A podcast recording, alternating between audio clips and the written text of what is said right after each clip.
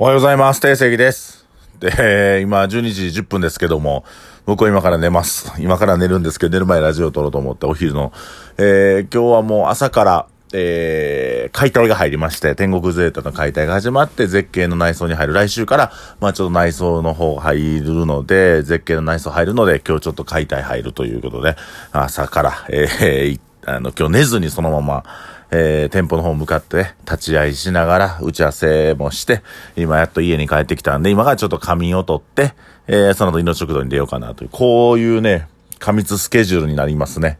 あの、新しいお店を作るときは毎回毎回、僕もまあ、慣れましたけど、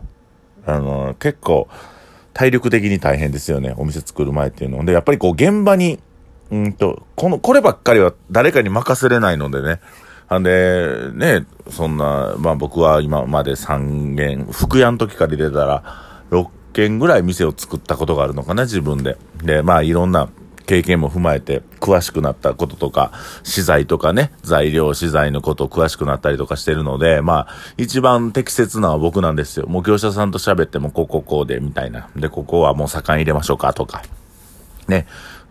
ここはもう、ピーター、あの、タイルでいけるんで、もう既製品のやつで行きましょうかとか、だこれシート貼っといてくださいねとかっていう風にね、なんかまあまあ、あの、そういう専門用語的なものはわかるので、あの、打ち合わせとかも結構、向こうの業者さんからしたら楽みたいですよ、僕は。はい。いろいろ分かってくれてるので楽ですってよう言われますけど。で、まあデザインまで全部こっちでやるので、あと図面も自分で引いちゃうので、結構あのほとんどの、まあ、なんていうの、実際こう、家具、家具作ってもらったりとか別ですけど、まあ、大体は自分でできるので、今も図面書いたり、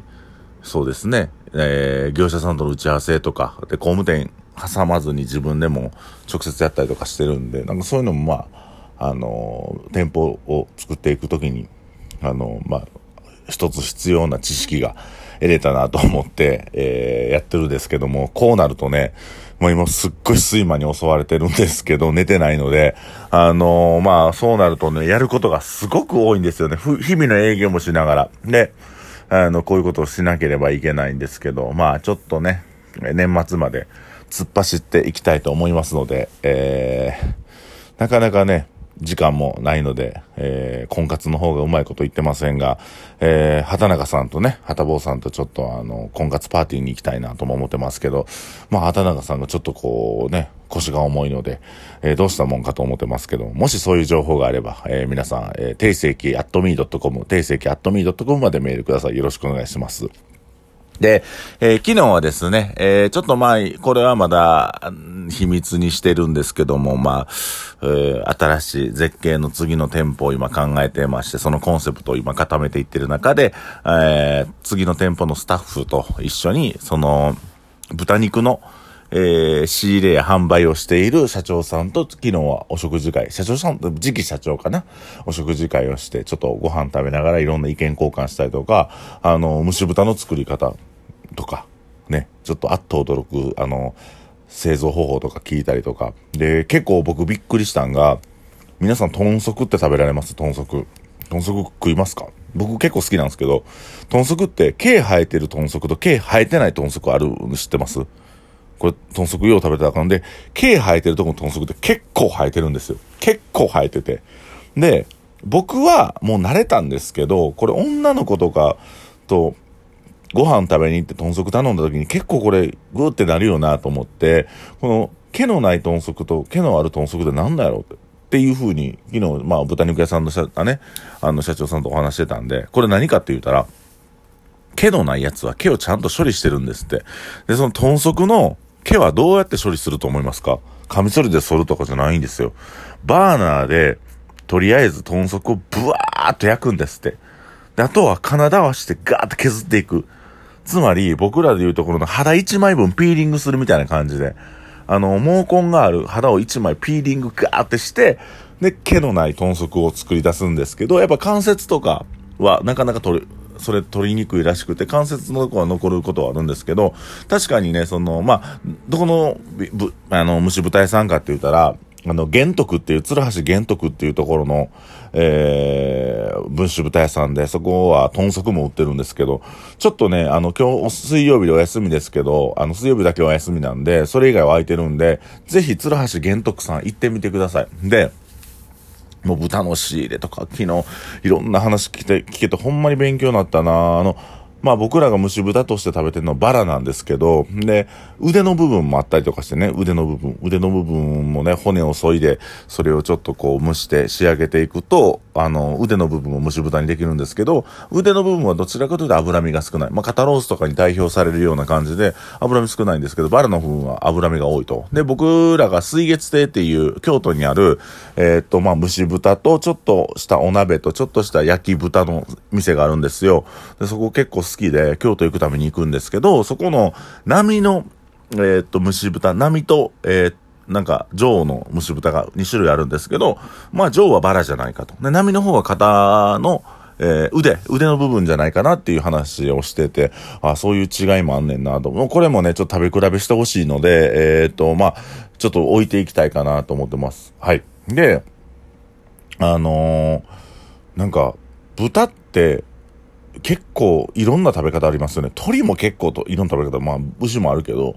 あの、例えば焼けばサムギョッサルやしね、蒸したら蒸し豚やし、鍋にでもいいし、チャーシューにもいいし、なんか豚って結構可能性があるなと思って、あのー、豚料しかもね、あの、豚の内臓って小袋とかありますけど、結構いろんな部位食べれるんですって。肺も食べれるし、えー、豚ホールでガツって言われますよね。東京の方でガツっていう豚のホルモンね。で、あの、たゆたゆさん僕好きで行くんですけど、たゆたゆさんのあの立ち飲みの釣り替わる焼き豚センターかな。あそこと、あそことか豚ホール結構いろんな種類食べれて、美味しいですよね、ここね。日本酒自分でついて飲むとことか。だから豚ってめっちゃ可能性あるなとか思って、なんかその豚に興味津々で、えー、今ちょっと豚の勉強いっぱいしてるんですけど、あのね、食べ物の食材の勉強ってやっぱおもろいですね、ほんまに。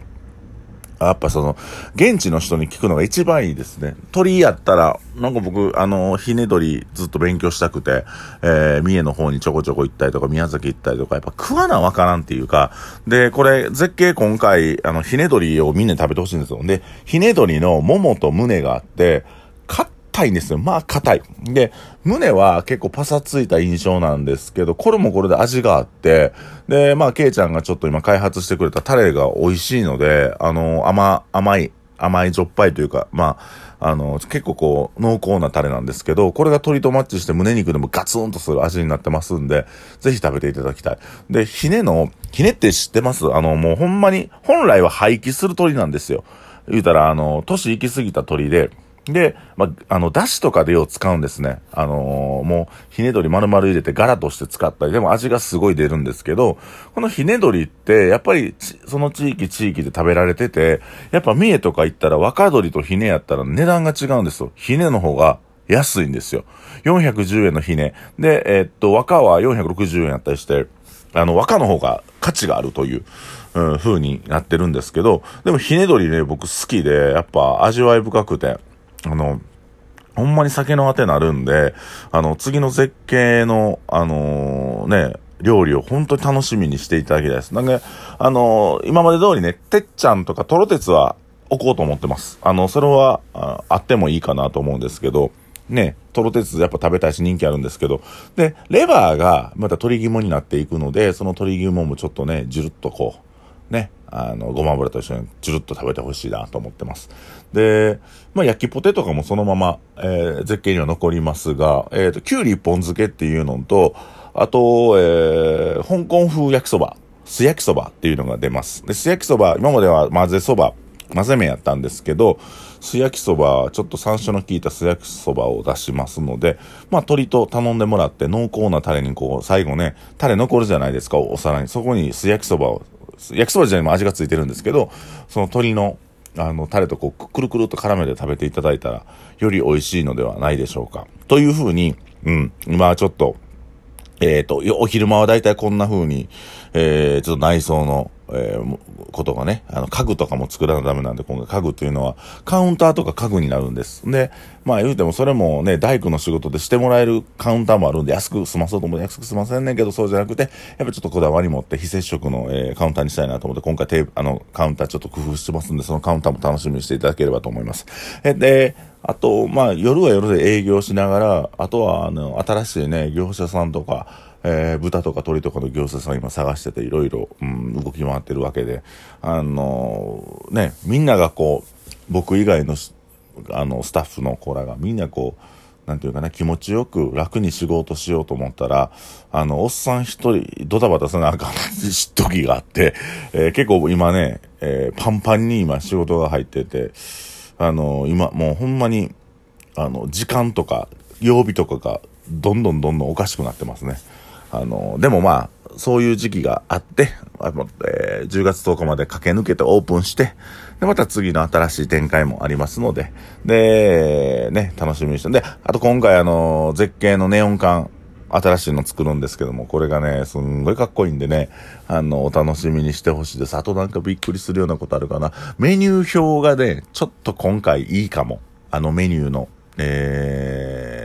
メニューがね、ちょっと見やすいメニューにしてるので、ぜひそこら辺も、えー、皆さんお楽しみに、えー、していただければと思います。え、まだまだね、ちょっとこう、うん、なんか動きが多いので、えー、皆様からしたらね、あの、ドタバタ何やってんねんこいつってなるかもしれない。ぜひ注目していただきたいと思います。なんかあの、